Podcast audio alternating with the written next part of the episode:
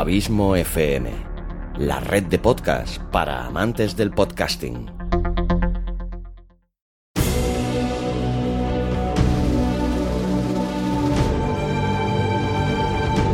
Una producción de Abismo FM, creada para todos aquellos que quieren disfrutar de su tiempo libre escuchando grandes historias.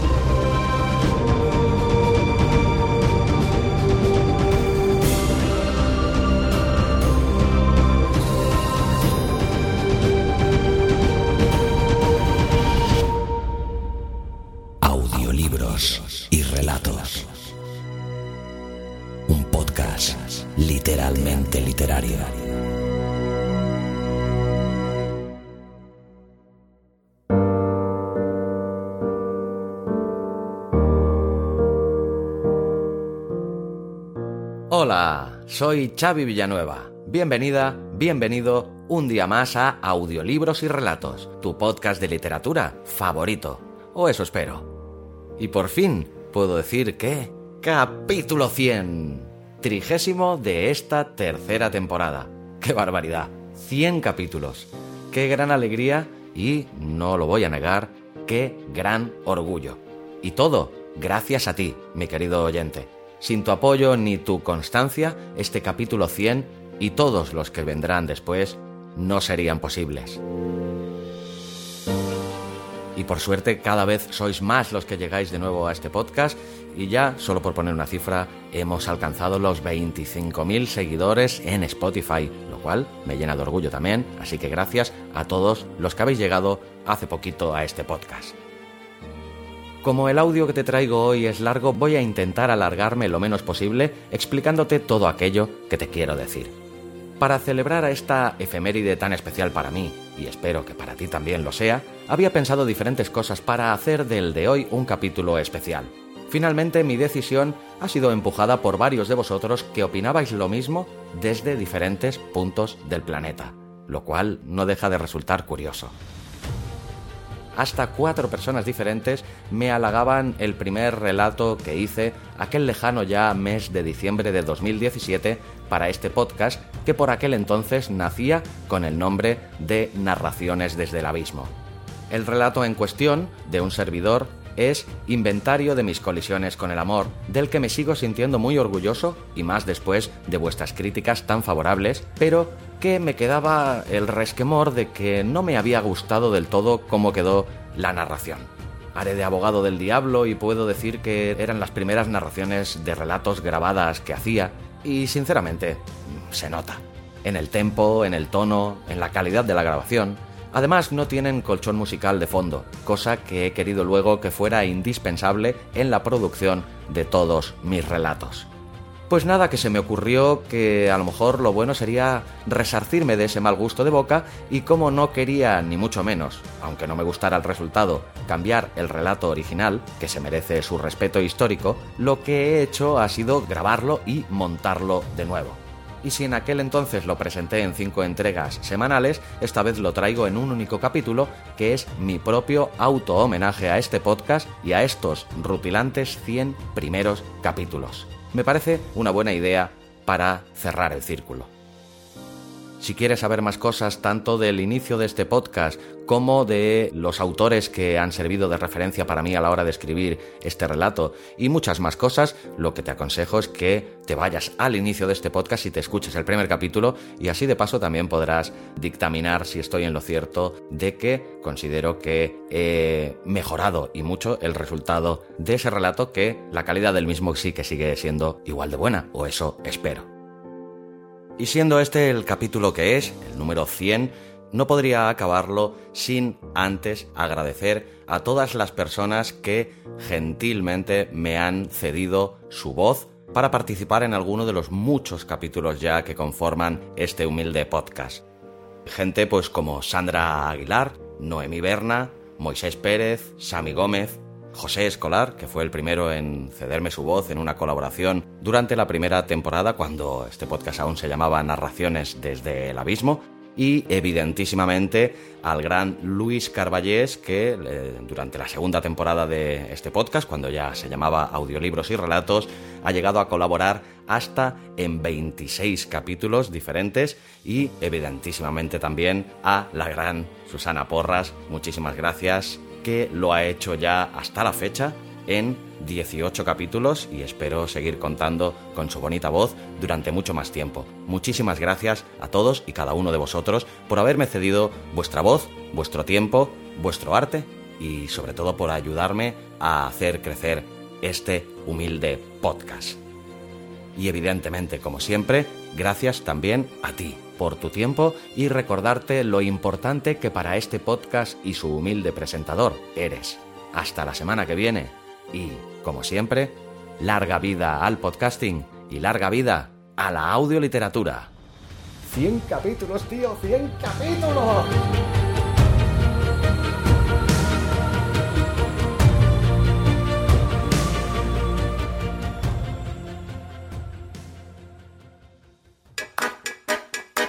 Inventario de mis colisiones con el amor, de Xavi Villanueva.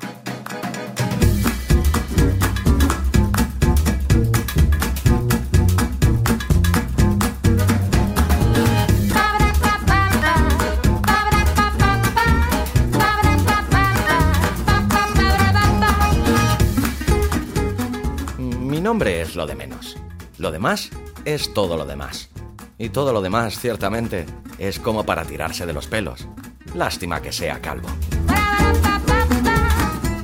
¿Qué se puede esperar de una persona que el máximo halago que ha recibido en la vida es, cito textualmente, cuando espabiles, serás de los más tontos?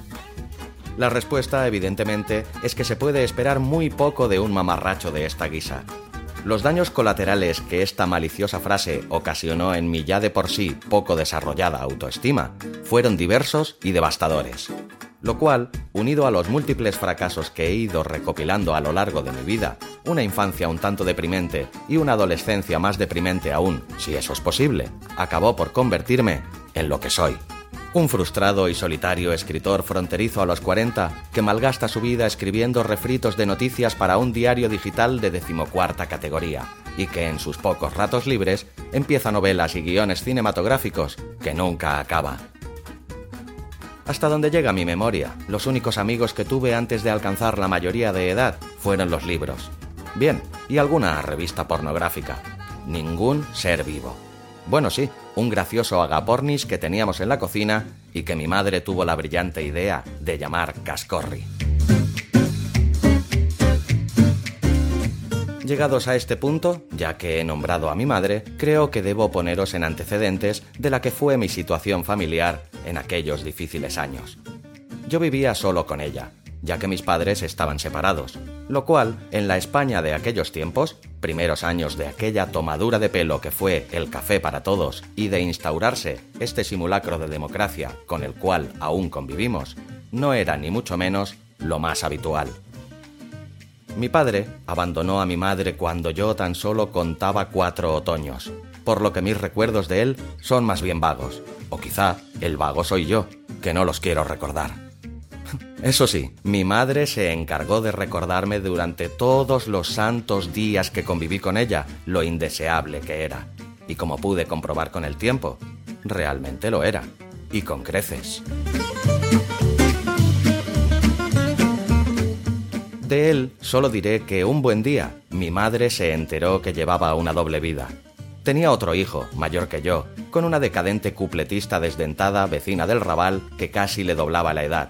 Hacía varios meses que había dejado su trabajo en la fábrica de inyección de plásticos y dando rienda suelta a una vena artística que ni él mismo conocía, pasó a malganarse la vida en la sala Bagdad colgándose descomunales campanas de hierro forjado y otros objetos, de los testículos se hacía llamar el colgajo humano. Con esto, creo que queda todo dicho sobre mi padre. Pero no he empezado este escrito con la intención de hablar de mí. Ya lo he hecho bastante y no creo que el lector tuviera paciencia con tan banal tema. Quiero hablar de lo que mal que nos pese mueve el mundo. El amor. Según dice el refrán, afortunado en el juego, desafortunado en amores. Quien en su día acuñara la frase no estaba pensando en mí. De eso no me cabe la menor duda, ya que yo ni afortunado en el juego, ni en amores, ni en nada de nada, o lo que es lo mismo, nada al cuadrado. Y así, cuadrado, es como tengo el corazón de mis tímidos y poco fructíferos escarceos con ese maná que no sé de dónde mana, que son las mujeres. Yo no he tenido nunca encuentros amorosos, ni desencuentros. Lo mío han sido más bien encontronazos, colisiones, y me dispongo a inventariarlas para quien le pueda interesar.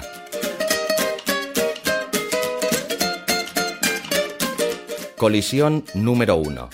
La agridulce Elsa.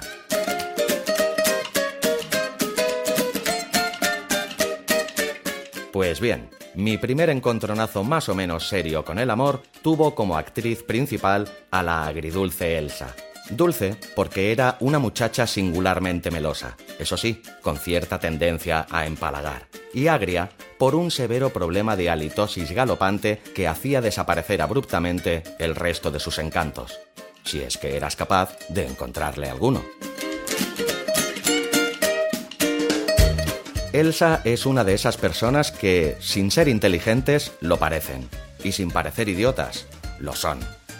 Con la finalidad de engrosar un poco su currículum, sin más afán que alimentar la curiosidad de todos aquellos no iniciados en los vastos vericuetos de la vida de nuestra agridulce damisela, resumiré de forma sintética, en cuatro precisas pinceladas, los rasgos más característicos de su persona. Si fueran los rasgos característicos de otra persona, ya no serían característicos de Elsa. Dicho lo cual, me propongo a bosquejar para ustedes dichas particularidades. Elsa era, y seguramente seguirá siendo, una zagala anodina y displicente, pusilánime en grado sumo y poseedora de unos gustos y maneras tan vulgares y primitivos como divertidos. Poseía una mentalidad de princesa estúpida y consentida, de cuento de hadas, embutida en un cuerpo digno de una Izcolari con pretensiones de luchador de sumo. Intelectualmente no era tampoco un dechado de virtudes. Por más que lo intente, no se me ocurre manera alguna de definir su inteligencia sin caer en el insulto, aunque tal vez sea de justicia admitir que de vez en cuando tenía alguna buena idea. Creo que en sus treinta y tantos años de vida, y siendo en extremo generoso, se le podrían contabilizar tres. Tres no, dos, ya que una se la apropió del bueno de Patricio, un sobrino suyo con síndrome de Down.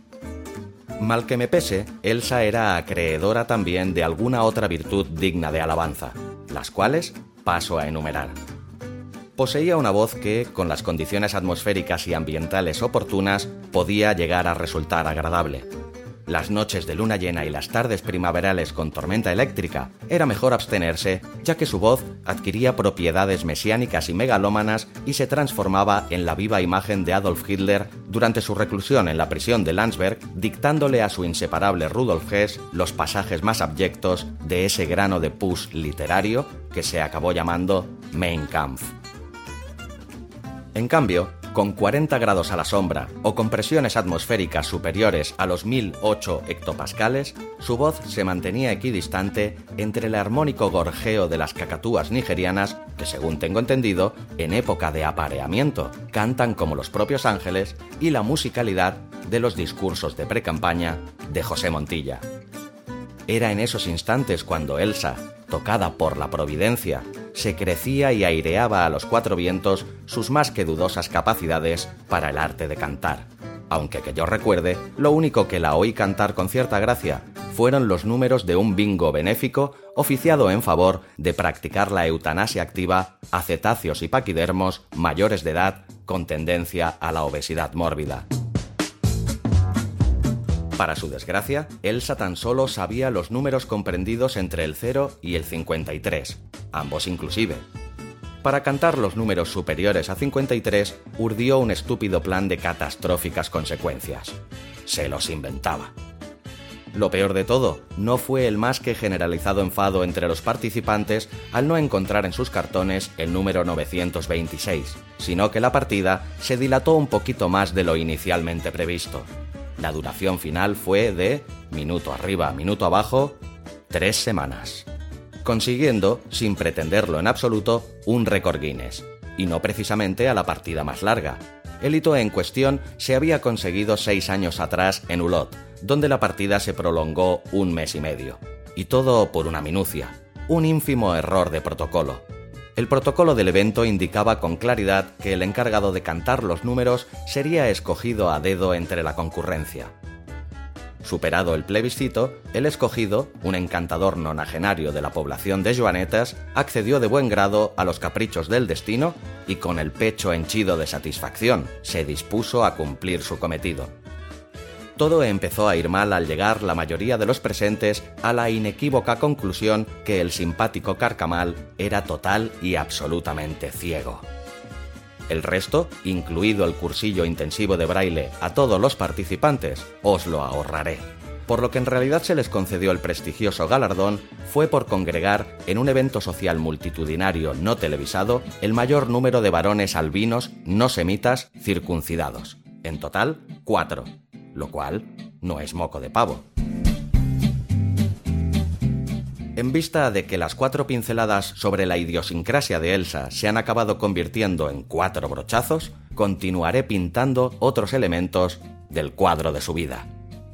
De sus amores y odios anteriores.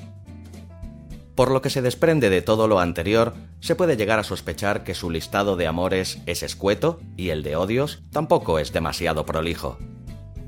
Su primera pareja de cierta relevancia se llamaba Rufo, Rufo era un hombre de mediana edad, que no de la edad media, de aspecto provinciano, aunque siempre fue de comarcas.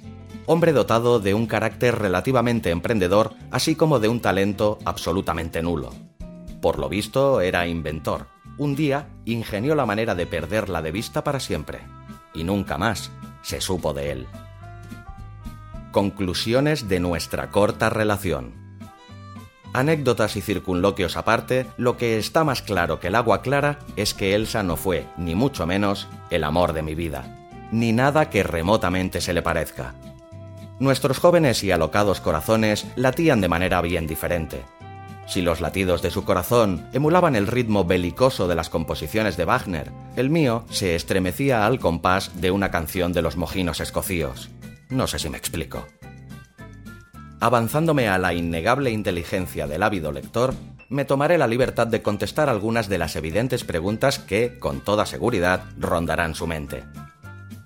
Si no era guapa ni simpática ni inteligente, debía ser, sin lugar a dudas, una loba en las artes amatorias. La respuesta es, tajantemente, no. ¿Le salía el dinero hasta por las orejas? La respuesta es, vehementemente, tampoco.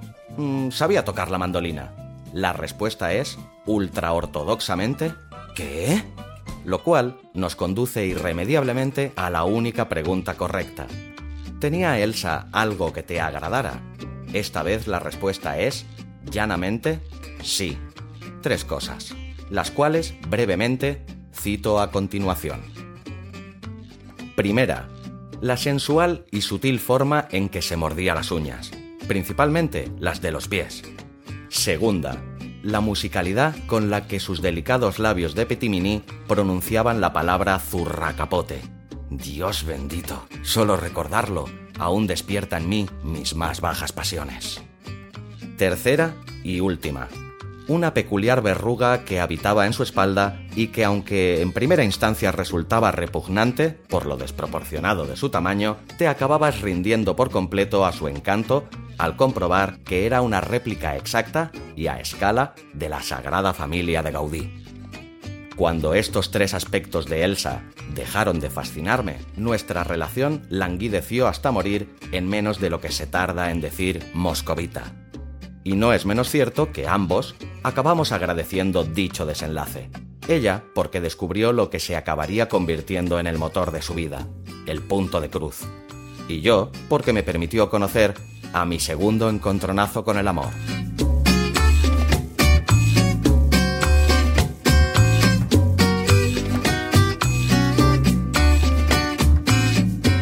Colisión número 2. La deliciosa Ofelia. ¿Qué decir de Ofelia? Hay veces que pienso que sería mejor no decir nada. Ofelia es una mujer de extremos.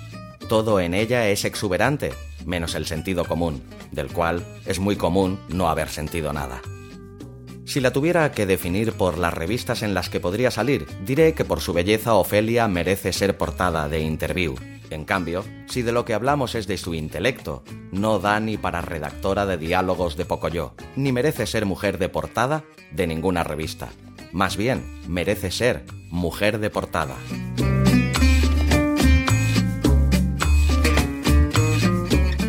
Ofelia es de aquellas mujeres capaz de quitar el hipo tanto si la ves caminar hacia ti ataviada con vestido de fiesta, como cuando intenta, infructuosamente, juntar más de tres frases seguidas. Físicamente se la podría comparar con la ínclita Beyoncé, eso sí, mucho más caucásica y con la capacidad cerebral de una cacatúa disléxica. Se podría decir que sus mayores talentos creativos son maquillarse peor que Alaska y embutirse unos extravagantes vestidos de látex tres tallas más pequeños que la hacen parecer una morcilla a punto de explosionar. Lo cual es una lástima ya que tiene un cuerpo rayano a la perfección, presidido por dos turgentes pechos capaces de hacer perder la razón a quien la tenga y de distraer la atención de hombres y mujeres por igual.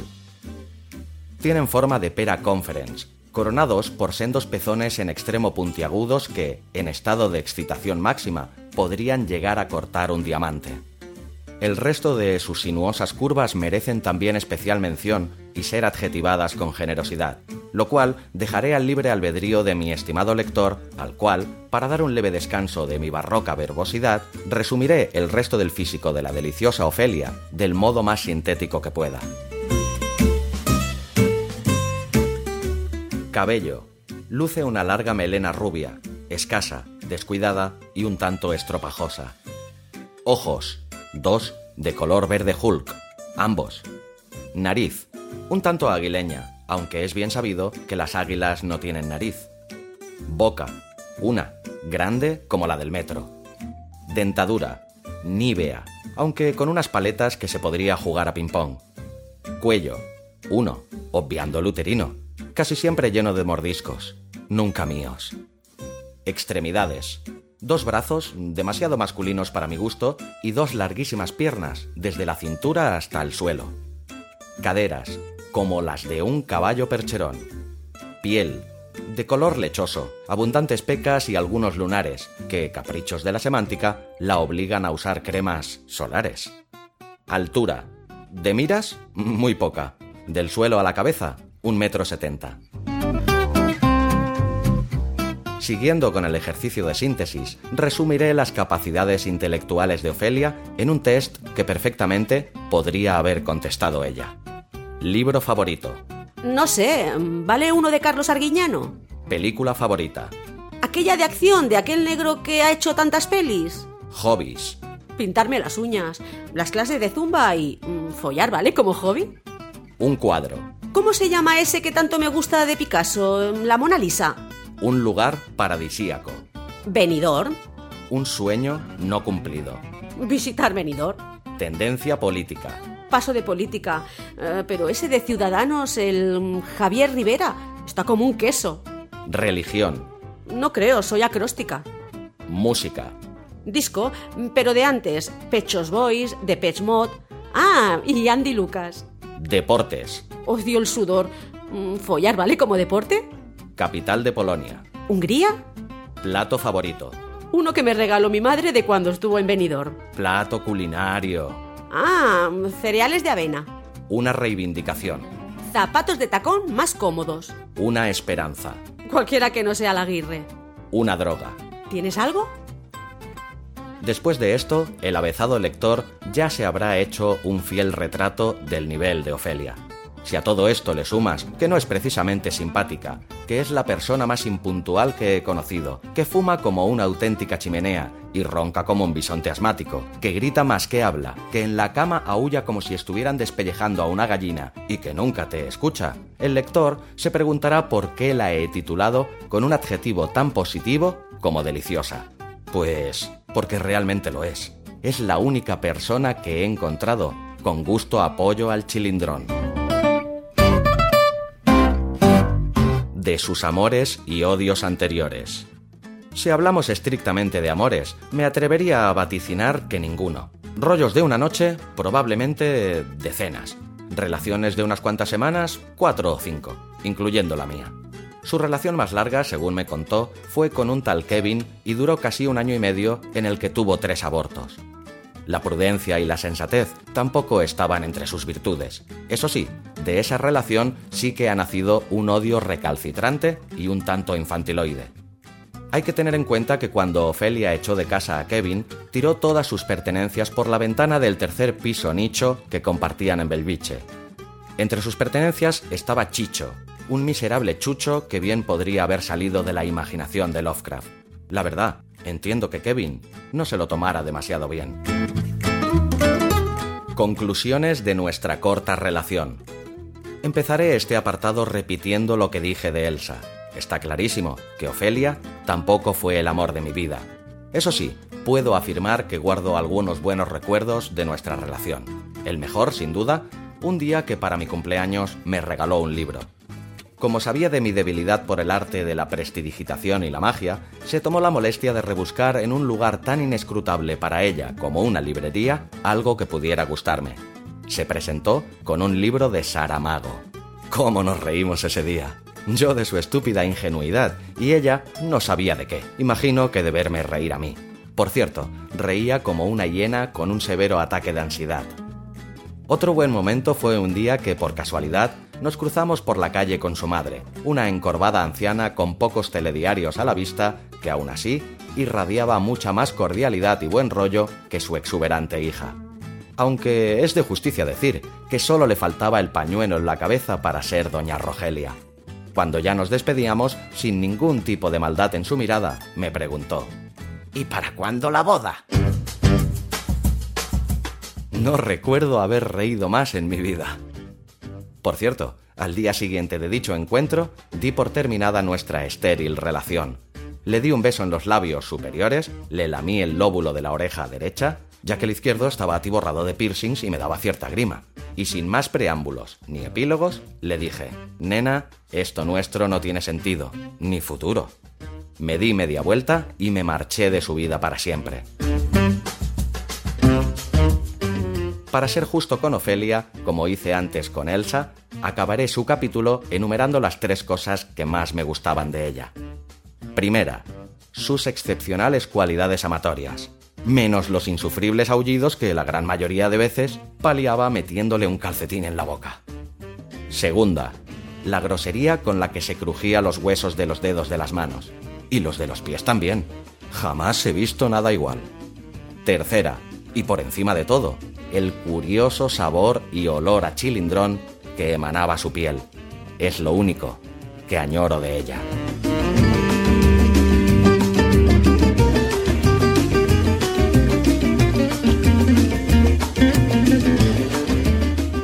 Colisión número 3. La Beata Úrsula. Tras unos cuantos meses de necesaria y voluntaria abstinencia, tuve mi tercera colisión con el amor. Y menuda colisión. Con la iglesia habíamos topado. Úrsula Andrés, no es broma, así se llama, aunque nunca ha sido una chica Bond. Estudió toda su etapa escolar en un centro de adoctrinamiento dirigido por monjas que ya hubiese querido para sí el gorrión supremo de Juego de Tronos. Quiero hacer notar al lector que podía haber sido aún más duro con mi calificación del centro en cuestión. Dicho queda. A tan tiernas edades, tener según qué tipo de educación te puede marcar de por vida.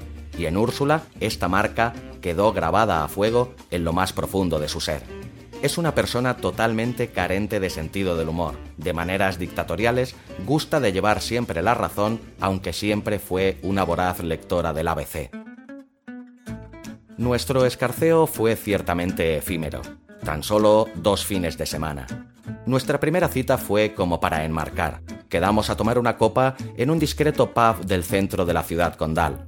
De entrada, Úrsula me resultó atractiva. Aunque su indumentaria era demasiado formal para mi gusto, pese a que rondaría los 30, vestía como una octogenaria, algo de ella me despertó curiosidad y morbo a partes iguales. Su corte de pelo, igual que el de Uma Thurman en Pulp Fiction. Esta curiosa mezcla de su aspecto produjo en mí una reacción inmediata sin tapujos. Se me puso más dura que el pecho de un enano. La cosa empezó a torcerse nada más sentarnos en una mesa. Un solícito camarero, joven, barbilampiño y de aspecto un tanto descuidado, nos convenció con sabias palabras que era conveniente y mucho más discreto sentarnos en las sillas. A lo cual accedimos gustosamente y no tuvimos más remedio que coincidir con lo acertado de su razonamiento. Una vez acomodados en el lugar oportuno, la cosa siguió por el peor de los derroteros. Yo pedí un gin tonic, ella un bitter cash y mantuvimos este absurdo diálogo en el que, curiosamente, solo hubo preguntas. Empezó ella. ¿Crees en Dios? ¿Mande? Si crees en el Altísimo. Pau Gasol. ¿Qué? ¿Es que tú crees? ¿Tú no? ¿Tengo cara de creer en paparruchas? ¿Hablas en serio? ¿En serio? ¿De qué me estás hablando? ¿Siempre eres tan así? ¿Tan como? ¿Tú qué crees? Mirada interrogativa. ¿Me disculpas un momento? Me levanté y me dirigí al excusado. No sé por qué, estaba de los nervios. Cuando una conversación solo tiene interrogantes, es evidente que hay un problema. O quizá porque sin conocerla de nada me daba la impresión de tener una cita con la versión femenina de Rouco Varela, lo cual es motivo más que suficiente para poner nervioso a cualquiera. Al llegar a los servicios opté con premeditación y alevosía por la puerta con el icono femenino y una vez dentro hice algo que a día de hoy aún me avergüenza y no logro comprender. Levanté solo una de las tapas y miccioné como un auténtico salvaje emulando los aspersores que se utilizan para regar el césped. Ni el espejo se libró de los salpicones. La casualidad obró en mi contra cuando al abrir la puerta topé con una pelirroja monísima con un vestido que mostraba mucho más de lo que ocultaba y que tras dejarme pasar entró en el escenario de mi locura, abrió los ojos desmesuradamente y gritó ¡Oh my God! A lo que contesté Tengo Parkinson, hijo del garaje para los que no sepan inglés. Y salí de allí como alma que lleva el diablo. Cuando llegué a la mesa encontré a Úrsula muy interesada mirando algo en el móvil. Resultó ser un vídeo de YouTube de la canonización de Josep María Escribá de Balaguer Debí huir de allí en aquel preciso instante. Pero había algo en ella que, extrañamente, me excitaba sobremanera. Charlamos más o menos amistosamente un buen rato, sobre todo y sobre nada, sobre todo de todo y sobre nada de nada. Más bien temas triviales. Eso sí, intenté eludir el tema religioso todo lo que pude, que no fue mucho. Tras dos horas, adujo que era muy tarde y que debería marcharse se me ocurrió la extraña idea de insinuar que podíamos ir a cenar y después, quién sabe. Me miró inquisitorialmente de arriba abajo como si me perdonara la vida y dijo, ¿En una primera cita? ¿Por quién me has tomado? La verdad, no me llego a explicar la razón, pero lo cierto es que quedé intrigado.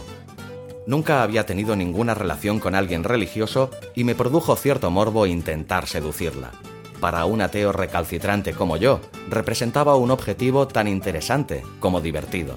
Curiosamente, aceptó la propuesta de ir a un concierto de jazz el sábado siguiente. El día en cuestión, durante el concierto, Úrsula observaba lo que sucedía en el escenario con una mezcla de náusea y odio a partes iguales. Es bien sabido que la Madre Iglesia siempre ha visto en el jazz vinculaciones con el maligno. Como decía el gran Serrat, cada loco con su tema. Por suerte, la banda era magnífica. Eso sí, con un nombre de lo más curioso. Jazz bien, que al parecer debían al apellido de la vocalista. De ser su manager, les convencería del acierto de añadir al nombre de tanta tontería. Los cinco músicos, una pianista, un guitarrista, un contrabajista, un baterista y la supuesta también, eran excelentes. Eso sí, más negros que los huevos de Denzel Washington.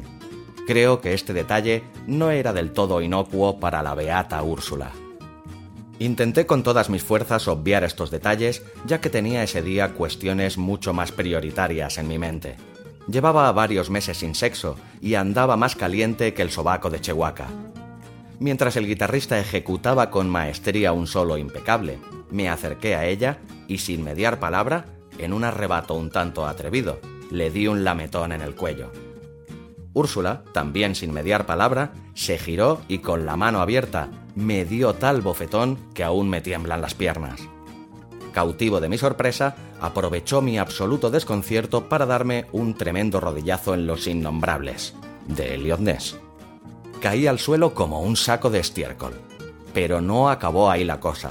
Se arrodilló a mi lado con la mirada ida y una furia inusitada, comparable a la del dios que tanto venera en el libro del Génesis, metió ambos pulgares, los suyos, en ambas fosas nasales, las mías, tiró de ellas acercando mi sorprendida cara a la suya, y con los ojos inyectados en sangre y una voz a lo Leonard Cohen, me dijo La lujuria es el peor de los pecados capitales. Se levantó, me miró, me escupió y con un semblante a lo Kathy Bates en Misery, se marchó de allí caminando a ritmo de marcha militar, desapareciendo para siempre de mi vida. Me quedé corto con lo de Rouco Varela. Era como Rouco Varela, poseído por el espíritu de Millán Astray. De sus amores y odios anteriores.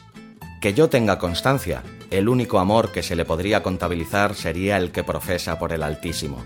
Lo que me parece de lo más curioso ya que, por lo que pude ver, no creo que la aguante ni Dios.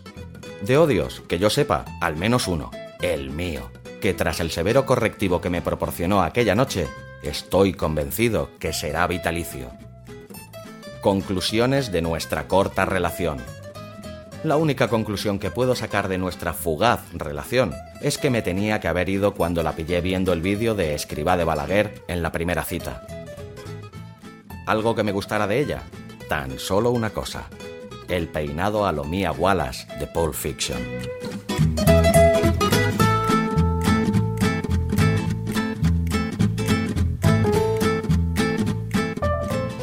Colisión número 4. La amarga Marga. Margarida Puigventós. Hasta el nombre lo tenía bonito. Empezaré este capítulo de mi particular inventario diciendo que es la única de mis colisiones amorosas de la que me enamoré perdidamente. Desde el mismo día en que la vi. Fue verla y sufrir una colisión, literalmente, de la que salí con un brazo y dos costillas rotas, y lo que es peor, con el corazón ensartado no por la flecha de Cupido, más bien con el arpón del capitán Ahab aunque creo de justicia destacar que Margarida tenía unas líneas mucho más estilizadas que el célebre cetáceo que pretendía el intrépido capitán. ¿Y qué pasó? Era una azarosa mañana de mediados de octubre.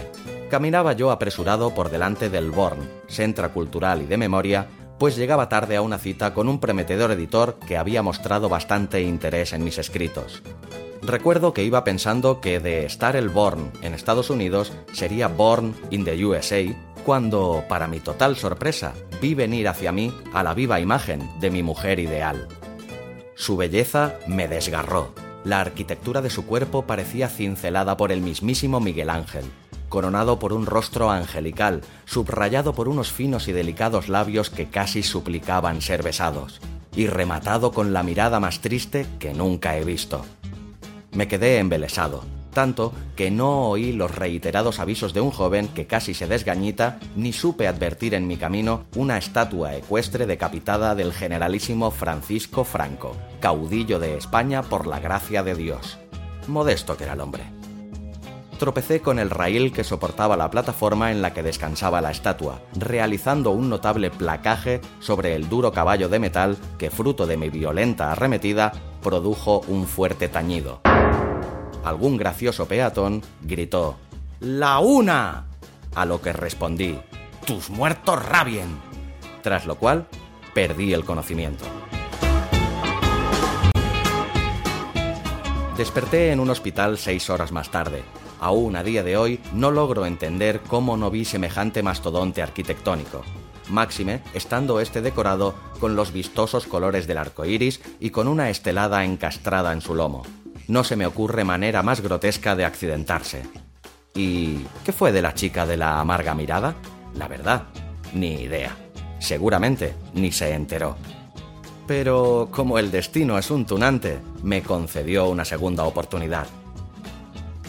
Tres semanas más tarde me encontraba sentado ante mi eterno amigo. Esta vez se trataba de El libro de los Baltimore, la magnífica novela de mi admirado Joel Dicker. Si mi primer encuentro con la amarga amarga sobrepasó lo estrafalario, este segundo no empezaba nada mal. La primera peculiaridad, el nombre del escenario del reencuentro. Un execrable bar de tapas gallego que me recomendó alguien que yo creía que me apreciaba, denominado El Púlpito del Pulpito. ¡Ole tú! Cada vez tengo más claro que el destino es un cachondo. ¿O es que me ha tomado Pulpito del Sereno? La segunda peculiaridad, el camarero, un curioso chino de finos y largos bigotes que hablaba con un extraño acento gallego y que se empeñó en hacerme creer que su nombre era Paquito, el rey del pulpito. Cuando conseguí convencerle que no comería pulpitos, que tan solo tomaría un gin tonic, se fue hacia la barra diciendo imprecaciones contra mi persona en la que intuí que sería su lengua natal, un ininteligible torrente de sonidos guturales que acompañaba con enérgicos aspavientos de su brazo izquierdo. Entonces se abrió la puerta del local y para mi total sorpresa apareció cual deidad divina, la chica de la triste mirada. Como cada vez que me pongo nervioso, estornudé cuatro veces consecutivas, me destaponé los oídos, ya que como siempre se me taponan tras estornudar, y con el pulgar de mi mano derecha en la punta de la nariz y el meñique de la misma en la rodilla, también la derecha, repetí seis veces la palabra más tuerzo. Reconozco que soy un tanto maniático, pero cada cual tiene sus rarezas, ¿no? Aunque debería hacer un esfuerzo por erradicar esta, ya que cada vez la gente me mira peor. Lo más curioso es que se detuvo ante mi mesa y sin activar ninguno de los músculos que provocan la sonrisa, me dijo... ¿Ya estás mejor? No lo podía creer. Se acordaba de mí. Por cierto, menuda leche te diste.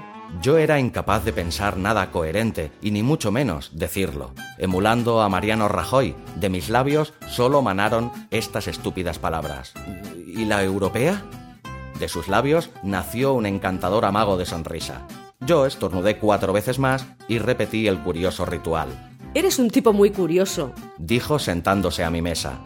Por cierto, me supo fatal no poderme quedar el otro día a esperar la ambulancia. Tenía hora con el podólogo y no podía faltar, pero se quedó aquel ecuatoriano tan amable. Sería el que me robó la cartera. No me digas. Sí, te digo. Qué mal me sabe. Entonces llegó el camarero chino que, con evidente frialdad, dejó mi gin tonic sobre la mesa. Ella pidió una copa de vino blanco y cedió al reclamo de los pulpitos. El semblante del asiático se relajó. Me sonrió con un claro deje de cinismo y se marchó hacia la cocina, canturreando en su idioma una melodía que recordaba mucho a la barbacoa de Georgie Dan. ¿O era el chiringuito? Quién sabe, todas las canciones del susodicho me suenan igual. Entonces fue cuando ella se presentó y empezó una abigarrada perorata en la que me relató con generosidad las vicisitudes de su vida, empezando por lo curioso de su nombre y procedencia. Como ya he dicho al principio, se llama Margarida Puigventós y es natural de la población empurdanesa d'Avignonet de Puigventós. Y no acababan ahí las curiosidades semánticas, ya que tenía un periquito que se llamaba Periquete, sus padres regentaban una tasca con el curioso nombre de Bar Simpson, que para acabar de rizar el rizo colinda con la heladería de un fanático de la saga Star Wars que tuvo el dudoso acierto de llamarla helado oscuro. También me explicó que la tramontana era en gran parte la culpable de lo agreste de su carácter y de la melancolía que emanaba su mirada. Dialogar con ella era de lo más divertido ya que, aunque hablaba muy en serio, parecía estar siempre de broma. ¿Te puedo preguntar una cosa? le dije. ¿Lo acabas de hacer? ¿A qué se debe la tristeza de tu mirada? Pregunté haciéndome el interesante. No sé, me venía de serie. Nací llorando y berreando como una posesa. Eh, ¿Qué estudios tienes? Yo, ninguno. Aunque una vez salí con un rockero que tenía uno de grabación. ¿Te gusta la música? Me gustan más los músicos. ¿Eres feliz? ¿Y tú, gilipollas? ¿No serás uno de esos babosos sensiblones empedernidos que creen en el amor bucólico y se pasan el día diciendo sandeces? Eh, baboso, creo que no. En cambio, sensible, pues sí. ¿Cómo lo sabes? No cualquiera llora cuando eyacula. No fastidies exclamó con cara de comer limones en mal estado. También me suelo emocionar cuando sopla el viento del noroeste. Vamos, lo que se dice un soplagaitas. Por primera vez, de sus labios nació el amago de una sonrisa. ¿Y de amores qué cuentas? Cuentas bancarias. Le guiñé un ojo, de la cara. Por lo demás, un desastre. Me toco más que me tocan. Por cierto, ¿tú te tocas? Como si no hubiera un mañana. Cuando el chino trajo los pulpitos, Marga empezaba a desgranarme algunos de sus devaneos con el sexo opuesto, y yo ya estaba perdidamente enamorado de ella. Dicen que en ese estado se sienten mariposas en el estómago. Pues yo debía tener un quebrantahuesos. ¡Qué barbaridad! Después de darle un generoso trago a su copa de vino y de comerse un par de pulpitos como lo hubiese hecho una iguana, sacó a colación uno de los temas que más marcaría nuestra relación, la política. Margarida es una persona de fuertes convicciones comunistas, por lo que me dijo heredadas de su abuelo materno, las cuales defiende con visceralidad e incoherencia a partes iguales. Es también muy impulsiva en todos sus actos, inclusive el sexual, y vehemente en todas sus afirmaciones y en las negaciones. Nuestro primer rifirrafe dialéctico se produjo al alabarme ella la figura de Karl Marx y contestarle yo que me encantaban todas las películas que hizo junto a sus hermanos. Si las miradas matasen... Luego de ese malentendido me habló de su faceta más emprendedora, aunque también vinculada con la política. Hacía tan solo unos meses había fundado su propio partido político, el FNAC, Frente Nacional Anticapitalista, Dicha entidad constaba tan solo de tres afiliados, sin contar a su fundadora, los cuales, por ser pocos, paso a enumerar. Primer afiliado, el padre de Marga, don Fermí Puigventós. Segundo, un señor que firmó el carnet de afiliación segundos antes de que dos acalorados celadores se lo llevaran a la fuerza para devolverlo al sanatorio mental del que se había escapado solo unas horas antes. Tercer y último afiliado, un servidor. Me afilié al partido con solo conocerlo, y para nada tuvo que ver en mi decisión su ideología. La culpa, como casi siempre, fue del amor. Me enamoré de la líder y más destacada miembro del partido, de hecho era la única. Me comentó que las siglas estaban meticulosamente meditadas de antemano. Todo aquel que buscase en Google el acrónimo en cuestión tendría opción de visitar, gracias a un buen posicionamiento SEO, la web que Marga había hecho para el partido que, como he dicho antes, solo contaba tres afiliados. En cambio, tenía pedidos 250 libros, 30 CDs, 74 Blu-rays de series, 15 de películas y centenares de otros productos debidos a la confusión, buscada, con la marca comercial que se ocultaba tras las siglas. Fue en ese instante cuando conocí su vena más divertida. Además, FNAC también significa Franco nació anticatalán. Marga me deslumbró con una risa tan graciosa como encantadora. O eso me pareció en aquel momento de ciego enamoramiento, porque ahora su risa me recuerda los violines en la secuencia de la ducha de psicosis. En un arrebato humorístico le dije, también puede significar follar nadando aconseja cautela sin mediar palabra y con la mano bien abierta, me endilgó un bofetón que produjo un sonoro plas que se oyó hasta en las Islas Feroe. Sin darme tiempo a reaccionar, me preguntó: ¿Nombre del concurso? Ante mi total cara de estupefacción, dijo: Tu cara me suena. Tras lo que estalló en una sonora carcajada que tuvo algunas réplicas entre la concurrencia del púlpito del pulpito yo debía tener aquel día el grado de gilipollez muy alto, ya que aquello me acabó de enamorar. Y me desternillé de risa, cuando lo que tenía que haber hecho era darle un rodillazo en el esternón. Eso como mínimo. Como Marga seguía empeñada en alimentar tanto mi curiosidad como mi desconcierto, se acercó, me cogió de la nuca, me atrajo hacia ella y me metió la lengua hasta el riñón derecho. Salimos del local entre vítores. Me llevó a su piso, que parecía el castillo de los horrores, y allí me dejó más seco que el desierto del Kalahari. Resultó ser una auténtica fiera en las técnicas de alcoba, aunque un tanto brusca. Creo que el sexo era para ella una válvula de escape de su ira contra el mundo. Ah, y además multiorgásmica. Conté más orgasmos aquella noche que películas tiene la filmografía de Woody Allen. Al día siguiente me dolían hasta los lóbulos de las orejas. El corto recorrido del catre al cuarto de baño fue un auténtico suplicio. Me movía como un figurante de The Walking Dead, pero me cuesta recordar algún momento más feliz en mi vida.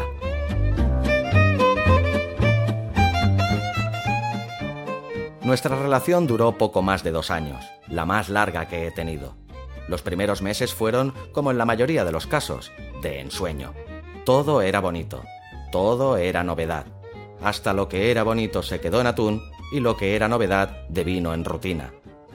Descubrí que si su mirada era amarga, su carácter era agrio.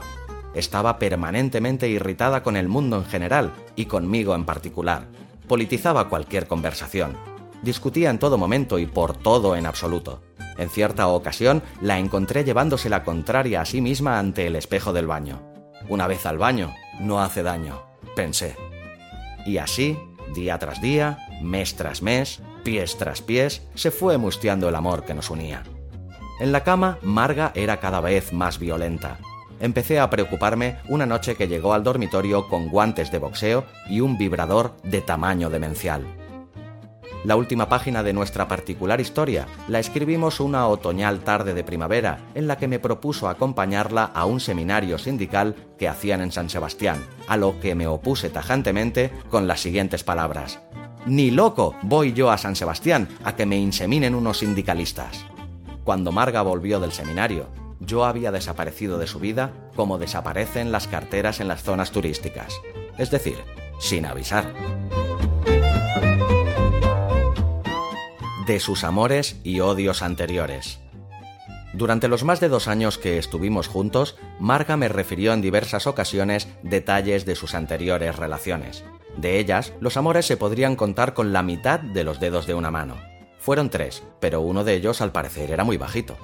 El primero, un tal Fernando, era un tipo con tan pocas pretensiones en la vida que un día se la quitó. Y por más que lo intentó, ya no se la pudo volver a poner jamás. El segundo, Agustín, un amante del deporte y ferviente practicante, era tan dado a aventuras, algunas de ellas amorosas, que un buen día se aventuró a dejar a Marga. Y el último, el bajito, se llamaba Alfredo. Era un tipejo pequeño con los músculos mucho más desarrollados que el cerebro. Si lo mirabas de cierta distancia, parecía un botijo con piernas con tres para ser exactos, ya que como más de una vez me contó Marga, no sin sonrojarse, el tal Alfredo era poseedor de un manubrio como el antebrazo de un niño de 12 años. Los tres fueron relaciones fugaces, unos pocos meses a lo sumo. En cuanto a odios se refiere, Marga siempre ha defendido que no tiene, al menos que ella sepa. Pero yo sé que eso no es cierto. Como mínimo, hay dos personas que la odian profundamente, no porque sean mineros o amantes de la espeleología, la odian profundamente desde la superficie. Una de ellas es Jennifer, su peluquera y estilista, gerente de la peluquería El Pelo Poneso. Jennifer exuda una innegable animadversión hacia Marga, y la verdad, motivos no le faltan, ya que Marga, cuando se lo propone, puede llegar a ser irritantemente detestable. En cierta ocasión, a la petición de Marga de un corte a lo Penélope Cruz, Jennifer se tomó la justicia por su mano y se lo dejó igual que a Anna Gabriel. Como al parecer, además de vengativa, era perfeccionista hasta la médula, se tomó también la molestia de ataviarla con unos vaqueros y dos camisetas superpuestas, una de manga larga y otra de corta, esta última por encima de la primera y con una cita que rezaba, La revolución será feminista o no será. Lejos de molestarse, Marga quedó encantada con su nuevo look y cantando con los típicos gorgoritos tiroleses, salió de la peluquera realizando espectaculares brincos en los que hacía chocar ambos talones en el aire. Jennifer, mordiéndose con saña el labio inferior de los labios superiores, la odió un poquito más y la segunda persona que la odiaba sin Marga saberlo era su vecina de arriba, la señora Angustias Fuertes, los padres de la cual, si se me permite la opinión, deberían haber sido colgados de un alcornoque por los genitales. La señora Angustias, que para más Inri hacía honor a su nombre, pues siempre estaba angustiada, profesaba una ojeriza severa contra Marga que esta última parecía no percibir. Lo que desconozco son los motivos, seguramente insustanciales, ya que la octogenaria Angustias no era ni de lejos la alegría de la huerta. Marga me había comentado en más de una ocasión que el perro de la señora Angustias se orinaba en nuestro felpudo de entrada.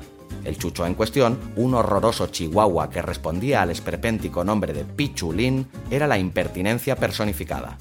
O debería decir perrificada se pasaba el día ladrando y correteando de arriba abajo como un poseso, pero nunca me pareció culpable del afer del felpudo. La señora Angustias y la horrorosa bestia vivían en el piso de arriba y siempre subían y bajaban en el ascensor. ¿Cómo lo hacía entonces Pichulín para miccionar sobre nuestro felpudo?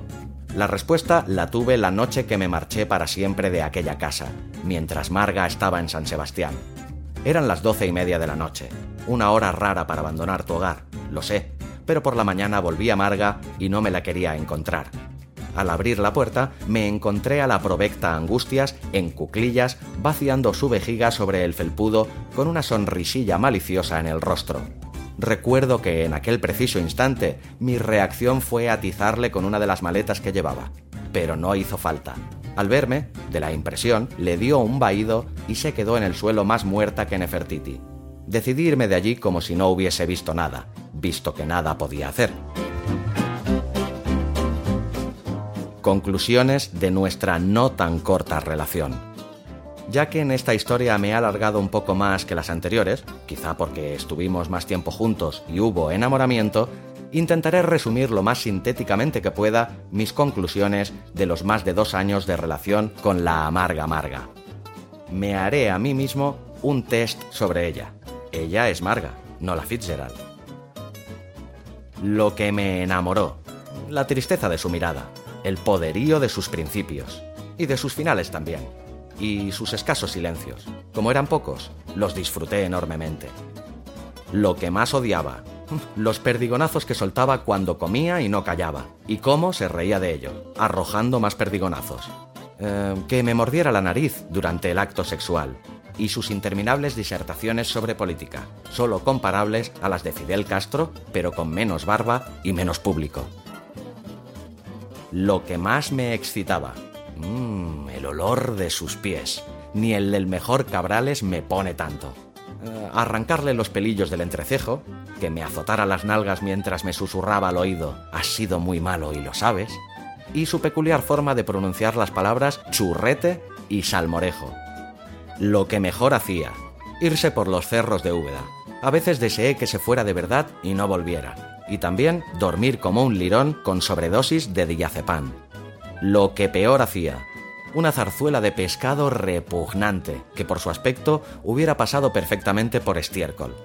Y cantar, si es que a eso se le puede llamar cantar. Parece más el grito de reclamo sexual que profieren los urogallos en celo. La frase más bonita que me dijo. Sosténgame mi noble hidalgo, no sea que me desmaye mientras le cabalgo. A veces le daba por ponerse poética durante la cópula. Menos mal que no lo hacía con Francis Ford Coppola. Lo que más añoro. Entre casi nada y nada. Soy poco nostálgico. Entre nada y nada de nada. La verdad es que este apartado es una nadería. Y pese a que no lo parezca, guardo un buen recuerdo de Marga, ya que no era mala persona.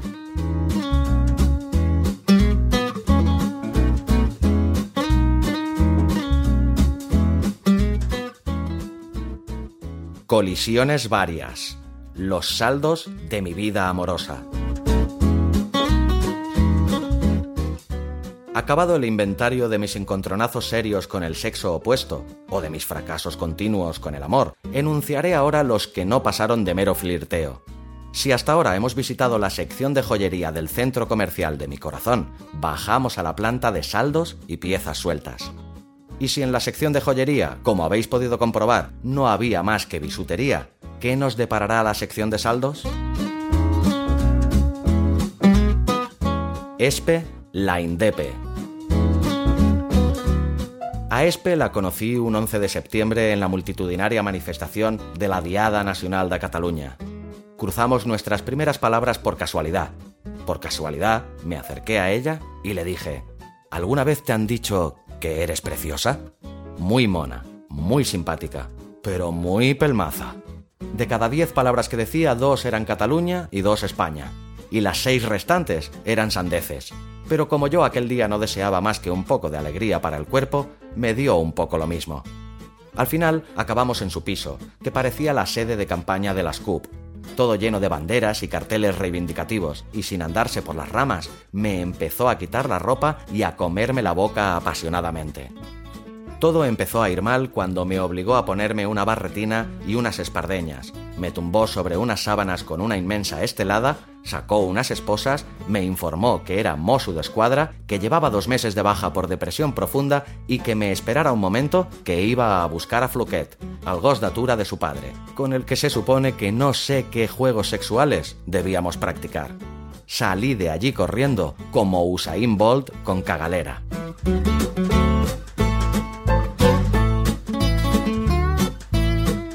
Tina Latina.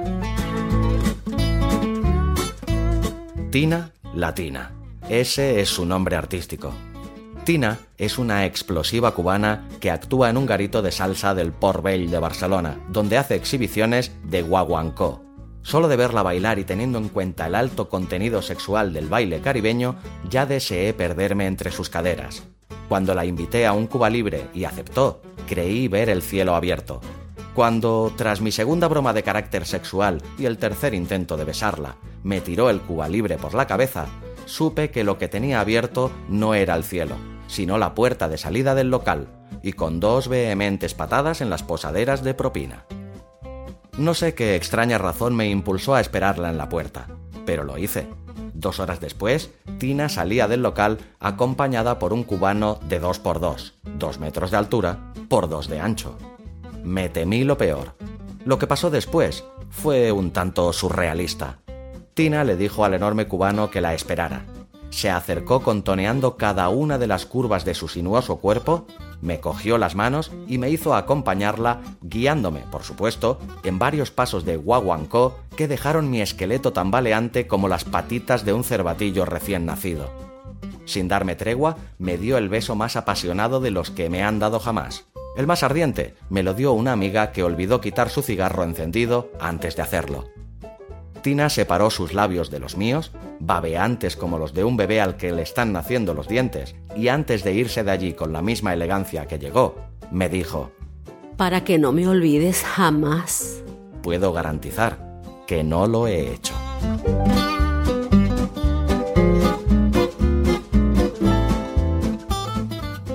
Dora la entrenadora. Dora Basté ocupó en mi vida un fin de semana de un tórrido mes de agosto. Nos conocimos en el Port de la Selva, el viernes por la tarde.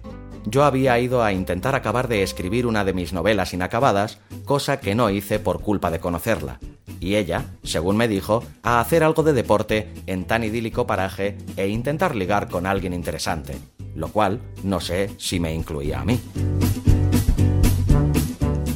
me explicó que era entrenadora de baloncesto de adolescentes, que había tenido un año extremadamente duro y llevaba una temporada bastante estresada. Así, estresado, es como acabé aquel fin de semana con ella. Estresado, agotado y con 6 kilos menos en mi ya desnutrido cuerpecillo, ya que Dora es de aquellas personas incapaces de disociar su vida laboral con su vida personal, de olvidar su oficio en sus horas de ocio, se podría decir sin ánimo de exagerar que vivía para el deporte. Padecí su constante deformación profesional las treinta y pocas horas que pasé a su lado. A los cinco minutos de conocerla, después de una mínima presentación, ya me tenía corriendo por la playa, silbato en ristre, a un ritmo no apto para no iniciados. Luego vino una larga serie de abdominales. Desconocía que tuviera tantos. Siguió con una interminable tanda de estiramientos en la que descubrí algunos músculos de mi cuerpo que desconocía poseer para acto seguido caminar estilo Rajoy, o sea, sé, rápido y con poco estilo hasta el apartamento que Dora tenía alquilado que evidentemente estaba en la otra punta del pueblo se aprovechó de mi buena fe y de que hacía un tiempo que me reprochaba llevar una vida demasiado sedentaria y con ausencia total de ejercicio físico, por lo que pensé, no hay mal que por bien no venga. Lo que pasa es que el bien no vino. Lo que vino fue peor. Cuando ya creía morirme y me dolía hasta el blanco de los ojos, me invitó a subir a su apartamento y allí, sin dejarme ni respirar, ni dar un triste trago de agua, me tiró en la cama e hizo de mí todo lo que quiso y más durante más de tres horas. Lo peor es que lo hacía a ritmo de silbato y marcando los tiempos, como en un entrenamiento.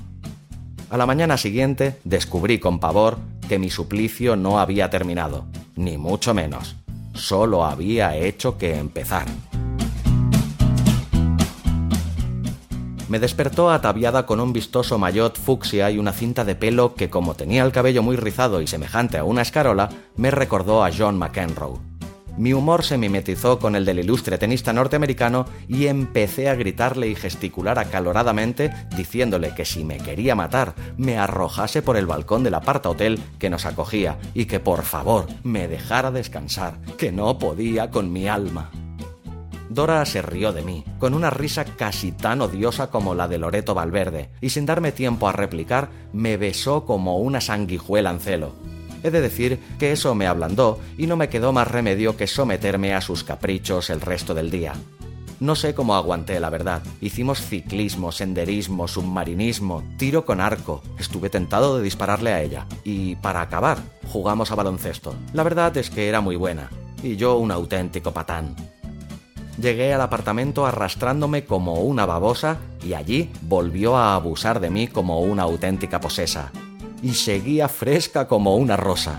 A mí, en cambio, solo me faltaba el rigor mortis para ser un cadáver.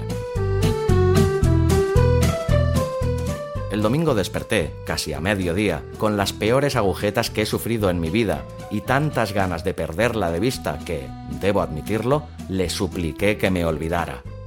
Solo me tomó en serio y se marchó cuando la amenacé con leerle todo el Quijote en danés.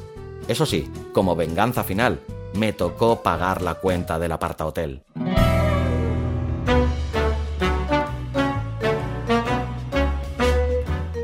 Ada la despistada.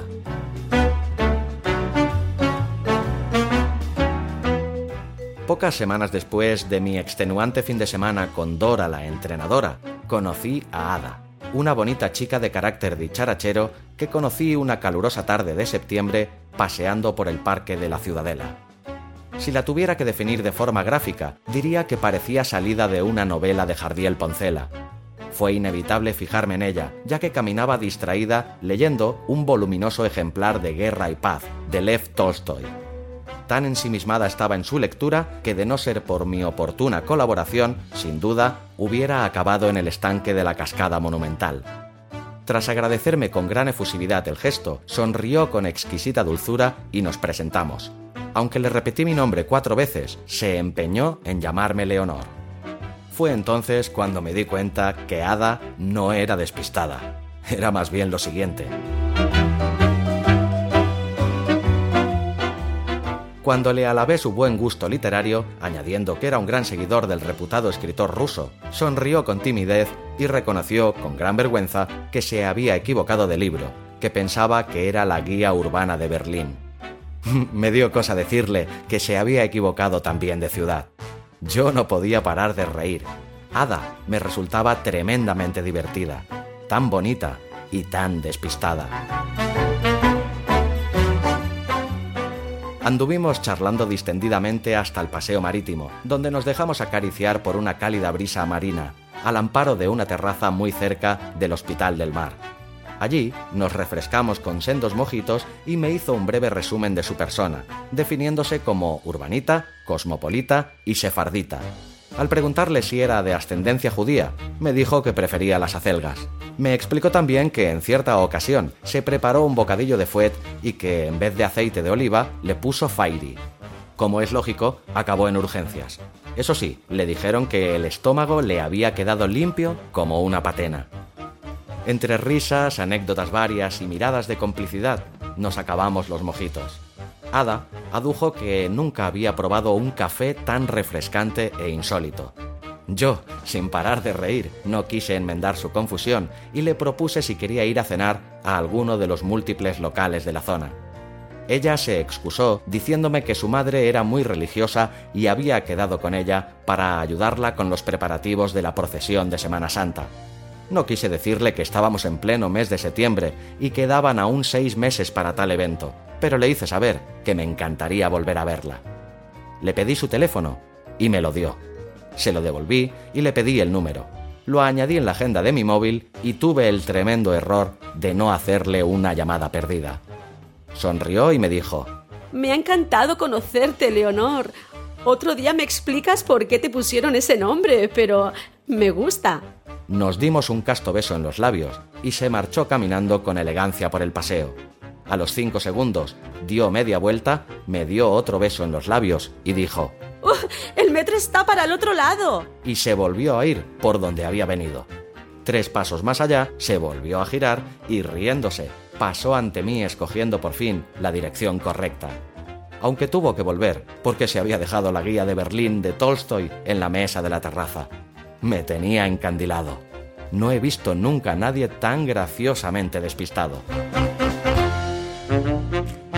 Al día siguiente, desperté con una necesidad imperiosa de saber de ella. Notaba las mariposas y el quebrantahuesos aleteando en mi interior, y la llamé. Mi desaliento fue inmenso cuando quien respondió no fue Ada, sino el departamento de quejas de la revista Jara y Sedal. Realmente era despistada. Por desgracia, no he vuelto a verla.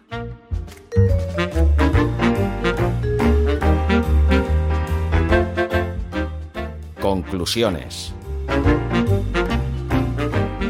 Pues bien, como decía un insigne conejo, esto es todo amigos. Estas han sido mis colisiones con el amor, mis encontronazos con el sexo opuesto.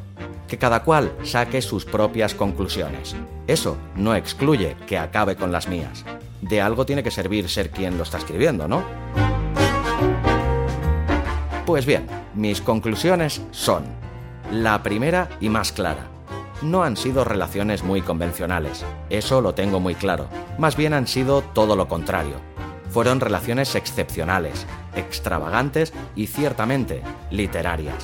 Digo yo que será defecto profesional. Segunda, constatar que, como seguramente dijo algún sabio, y si no, debería haberlo dicho, cada cual tiene lo que se merece.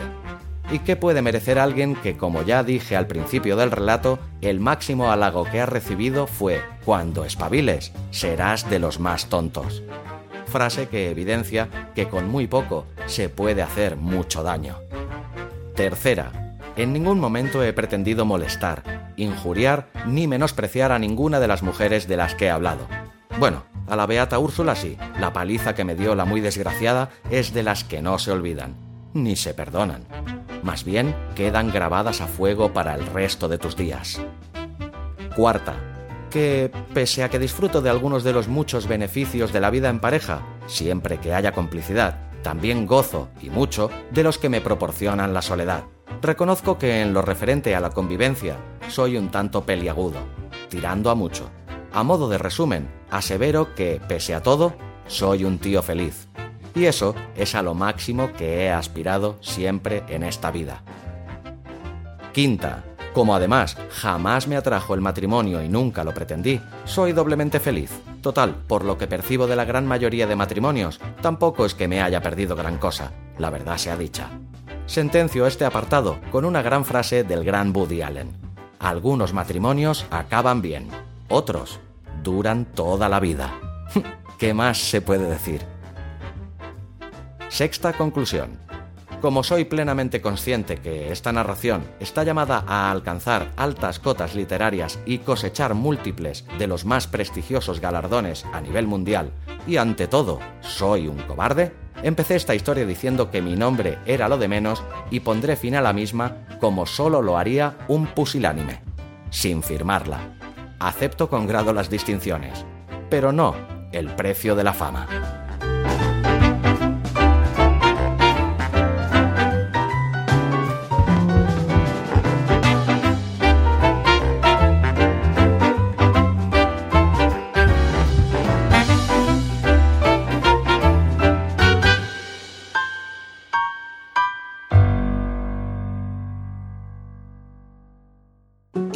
Demonios quiero hacer yo un audio relato? Por ejemplo, para hacerle una sorpresa a mamá. ¿No es vuestro aniversario el mes que viene? Pues coges su poema favorito, se lo narras, le añades una bonita música y se lo regalas. No dice que nunca le sorprendes con nada. Pero eso tiene que ser muy complicado y ya sabes que la tecnología y yo no somos muy amigos. ¿Quieres grabar un audiorelato como un profesional? Necesitas el videocurso de Abismo FM Cómo grabar y editar un audiorelato. www.abismofm.com barra curso guion audiorelatos. Y larga vida a la audioliteratura.